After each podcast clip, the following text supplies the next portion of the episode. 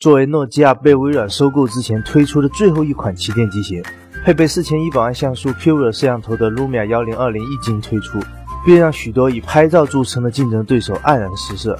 不过就在最近，根据爆料达人 EVLeaks 的透露，这款拍照强机诺基亚幺零二零的生命即将终止，将会在今年九月十四日正式停产，直到将库存售罄。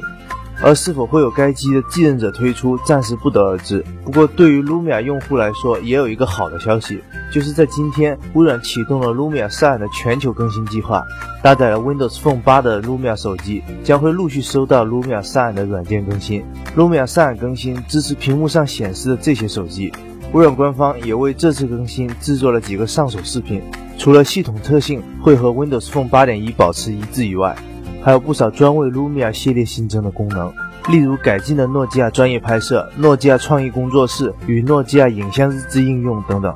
有关 Lumia 的更新就说这么多。接下来看看 MTK 昨天在处理器方面的更新。昨天下午，联发科发布了旗下首款六十四位真八核芯片 MT6795，该处理器采用了八颗 Cortex A53 架构核心，具备 2.2G 赫兹的主频。同时，它还支持 Release 9 Cat 4的 FDD-LTE 以及 TD-LTE。除此之外，联发科还发布了一款三十二位八核芯片 MT6595。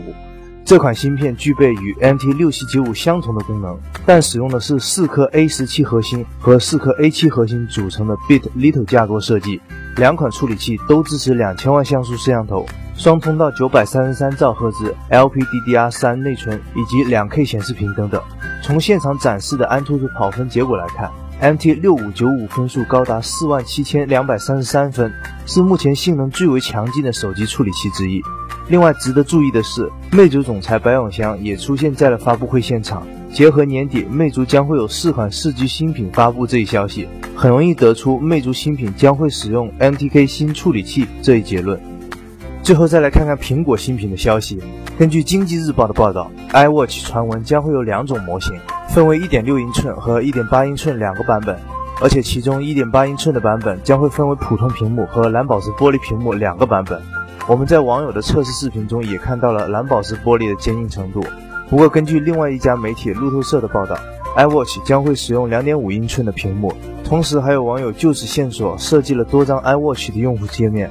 iWatch 一个关键的卖点就是拥有一系列的生物传感器。该设备如果能加入 HealthKit 平台，未来苹果在医疗等领域将会有非常好的前景。